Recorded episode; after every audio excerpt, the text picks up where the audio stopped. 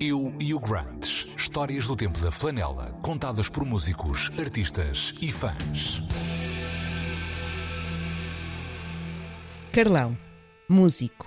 Foi uma fase importante, eu acho, porque estava o pessoal todo da minha geração estava para lá virado e eu houve muitas coisas que ouvi e que senti e que curti.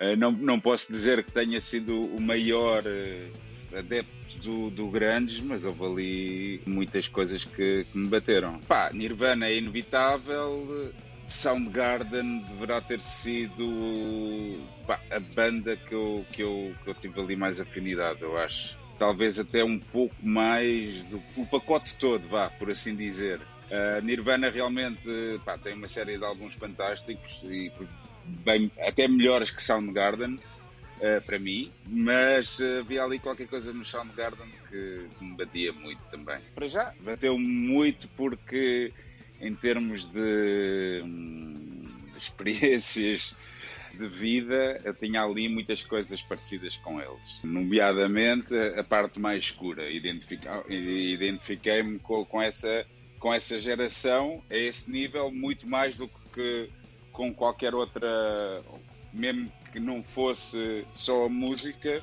porque a música realmente eu gostava ali, havia ali muitas coisas que foi assim uma, um recuperar do rock que estava ali, estava a morrer, não é? Até, até aparecer o Grandes e eu, e eu nessa altura já estava a sentir assim um bocado essa falta, porque não havia ninguém de, de, de rock a dar cartas, por assim dizer, e eles recuperaram um bocado essa, essa vibe, e acho que foi a última vez que, que tal aconteceu, porque a partir daí foi praticamente desapareceu, não é? Estou a falar em, em termos de massas, claro, obviamente. Identifiquei-me identifiquei bastante. Pá, adolescente, na altura, podia não entrar na, na onda toda de, das camisas, de flanela e não sei o quê, porque a minha vibe misturava-se sempre uma mistura de muita coisa, né? Mas sentia perfeitamente, percebia o que é que eles estavam a sentir, mais do que isso, às vezes bastava-me ver a cara de um para ver o filme todo e havia ali uma série de coisas que batiam certo. Mas ainda assim não posso dizer que tenha sido um grande